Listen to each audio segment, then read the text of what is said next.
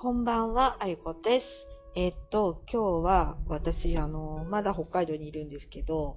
あの、去年の桜旅の時に、ちょうど生き残してた場所があってね。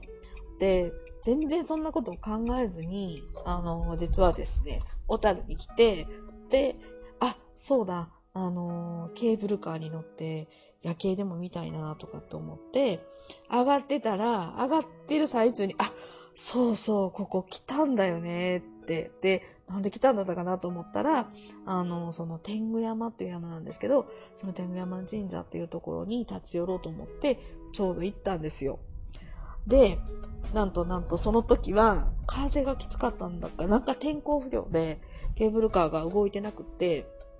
今日はね、もうこんな雪の中をですよ。ちゃんと上がれましたよ。そして、えっと、お天気がね、すごく良かったので、うん、なんかね、7度ぐらいあったんですよ、今日晩に、晩なのにね。で、登っていって、で、前回よりも幻想的な感じで、えー、夜の、その天狗山の神社を見れたので、えー、そこでお参りもできたし、あの、とっても良かったです。そして、小樽の夜景は私初めて見たんですけど、意外に良かった。まあ、あの、夜景、三大夜景っていうね、函館なんですけど、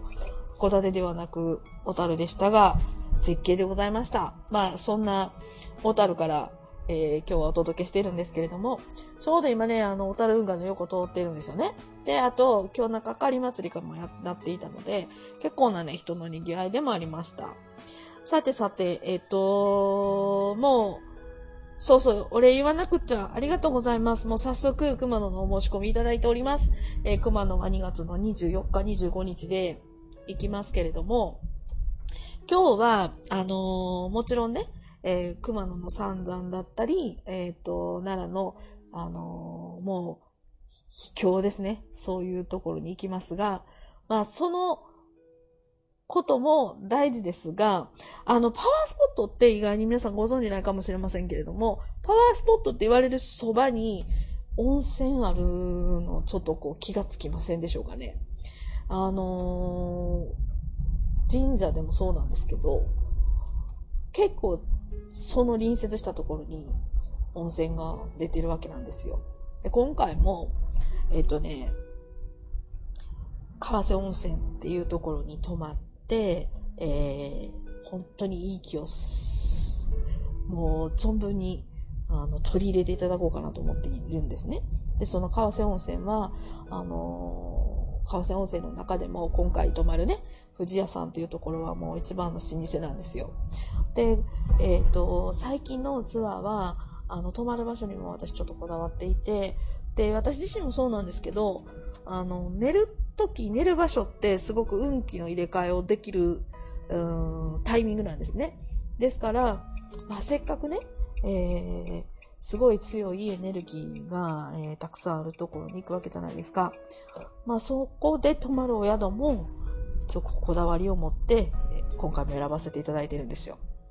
まあ、温泉に入っていただき、えー、いい意味で、こう、体を緩めて、あの、こう、運気を取り込みやすいパワーを取り込みやすい状況を作りたいなと思っています。で、あの、老舗って言われるところって、もともとその継続力があるわけじゃないですか。だから土地も、あの、すごくこう力のあるところに、えー、立ってる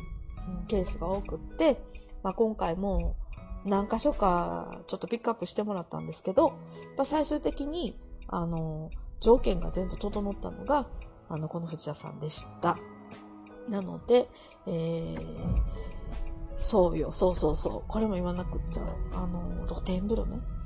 露天風呂もあるんですよ。しかも6つもあったりですとか、あの、お湯もね、楽しんでいただけるっていう、まあ、そんなお宿でございます。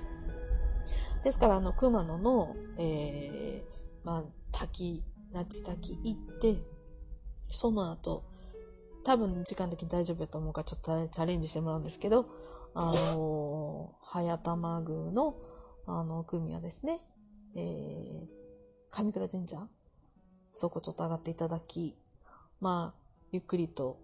温泉に浸かった。あとは、夜はね、演奏会をしたいなと思っています。まあ、こんな感じで夜を過ごして、えー、朝はね、どうしようかなちょっとね、今ね、いつもだと朝瞑想とかもやったりするんですけど、今回はちょっと試みを変えようかななんて今思っています。なので、えー、こうメンバーが今日もね、あの、お申し込みいただいて、えー、早速進める方、お申し込みいただくと、こうやってどんどんどんどんこう、アイディアが湧いてくるっていうようなね、まあ、状況でございます。まあ今日、その熊野のツアーのこともなんですけれども、久しぶりに、ちょっとあの、えー、ご質問いただいている、あの、内容にお答えしていこうかなと思っているので、ちょっと読み上げていきますね。まずお一人目なんですけど、衆院長は持ち歩く方がいいですか？保管場所はどこがいいのでしょうか？っていう質問です。これに類似した質問、意外と結構多かったので、もう代表でね、ちょっとこう読ませていただきお答えしていきますが、衆院長は基本的にこうお参りした時に、参拝した時に、えそこの神社とか仏閣、あの神社とかお寺で、えー、日付と、まあ、そこの、うん、まあ、様々な特色をこう盛り込んだものを、あの、墨字でこう書いてくださるものなんですけれども、あのね、この持ち歩くっていう、ちょっと意味が私ちょっとよくわからなかったんですけど、あの、こう、やっぱこう、参拝するときに持っていくじゃないですか。ご身長は。だ、これこう、含んで読むと、その参拝して、えー、御朱印をいただいた御朱印帳を、えー、何かこう、お守り代わりに持ち歩く方がいいですかという解釈をしたんですけど、多分合ってますよね、それでね。基本的には持ち歩かなくていいです。よろしいですか？あのー、重たいじゃないですか。もしくは、こういう方はいるんですよ。あの、こうね、お参りをするタイミングがいつ来るかわからないから、あの、ちょっとほら、会社の休憩の時とか、朝ね、何かこう、お散歩してて、あ、この神社ちょっと寄ってみようかしらみたいな感じで言われるような、ちょっとコンビニ寄る感覚で、えー、最近こう神社巡りしてらっしゃる方がいらっしゃるので、そういう方は持ってた方がいいかもしれないんですけれども、そうでなければ、基本的には、えー、ご自身がお寺や神社に、えー、参拝を参りする時以外は、お家に保管していただければ大丈夫です。うん、これは、あの本当に別にね、そうしていただいて、何かこう、ご利益が減るとか、なんか罰が当たるとか、なんかそんなことは絶対ないので、あのー、行かれないときは、参拝されないときは、もう全然お家で保管していただければ大丈夫です。で、先ほど言ったみたいに、まあ結構毎日どっか行くな、通うなっていう方は持ち歩いていただければいいかなと思います。それと、まあ保管場所なんですけれども、これも、あのー、例えばお仏壇の下にこう引き出しがあったりとかしたら、そういうとこに入れられてる方もいらっしゃるし、えっと、私なんかはこう自分で作ってる神棚があるんですけど、その神棚の下あたりに、あの、こう棚を作って、そこにやっぱり入れています。あの、基本的にそういう何かこう、えー、お仏壇、神棚、えー、そういうのをお祭りしてるところのそば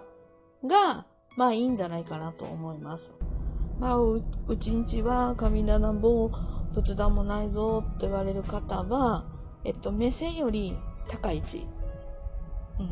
そこがベストなんですけれども、あのー、こう、地べたに近いところじゃなければ大丈夫です。一番ベストは目線の高さぐらいのところの引き出しに入れといていただいたりですとか、あの、タンスのね、上の方とか、まあそういうところがいいかなと思います。まあこういうのって、神棚祀ったり、お仏壇置いたりしだすと、それ自体はこう方角が決まってるんですよね。で、まあそういうのがなければ、まあ方角までも、まあ気にしなくていいんじゃないかなとは思います。さあ、えっ、ー、と、次のご質問いきたいなと思うんですけど。まあ、ご質問というよりもちょっとこれ感想に近いかな。えっ、ー、と、うん M さんとの対談、とっても素敵でした。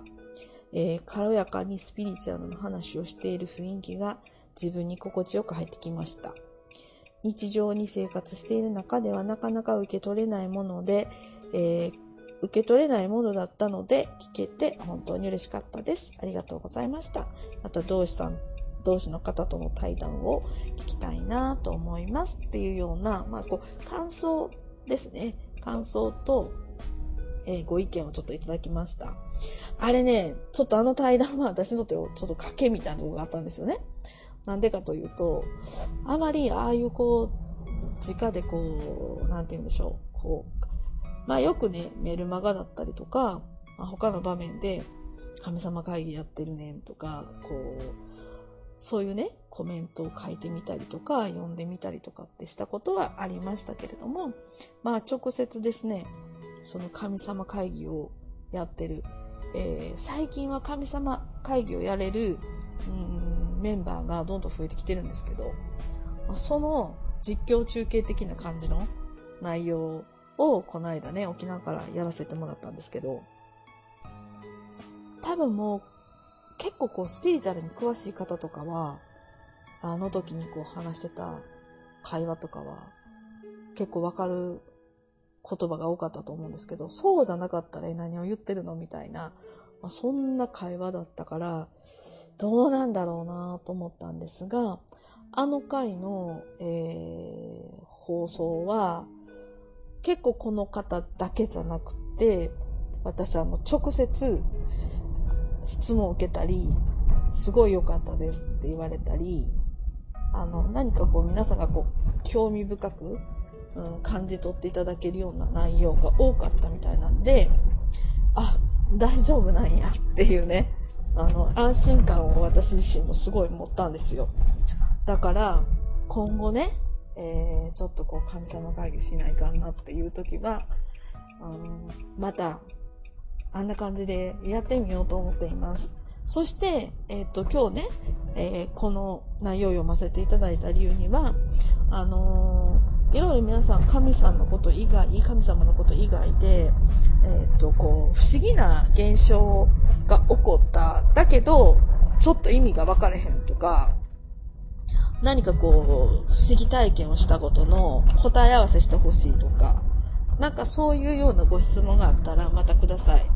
えー、そういう時に、あの、ガンガンに、こう、能力の高いスピリチュアと、その謎解きをしていくっていうようなね、またそんな対談もしてみたいなと思うんですよ。結構そういう話って分かりやすいし、面白いんじゃないかなと思っています。なので、まあそっち方面のね、えー、ご質問なんかも、まあ体験談なんかも、えー、お寄せお、お寄せいただければと思っております。さてさて、えっと、明日もまたお知らせしますけれども、えー、まだあの定員達してないので、えー、熊野のツアーも申し込みし始めた頃で、始まったとこですので、えっと、引き続きですね、興味のある方は、ご質問もお待ちしておりますので、どしどしこちらにいただければなと思っております。そして、えっと、あと数日経ったら、さらに、こう、今回私が、えー、どんな思いで熊野のツアーをするのかとか、そうです。皆さんお待ちかねのプレゼントです。あの、プレゼント企画なんかも発表しますし、えっと、今回もあの、代理祈願させていただこうかなというふうには思っていますので、またその詳細もね、えー、追ってお知らせしたいなと思っております。それでは、えー、今日も聞いていただきありがとうございました。予定を変更してもう一日、えー、北海道にいることになった私でございます。明日はね、もう全くのノープランなので、どこ行こうかなっていうのを、ちょっと今晩から考えているような、まあそんな感じでございます。ではまた明日も、えー、聞いてください。今夜も聞いていただきありがとうございました。じゃあまたね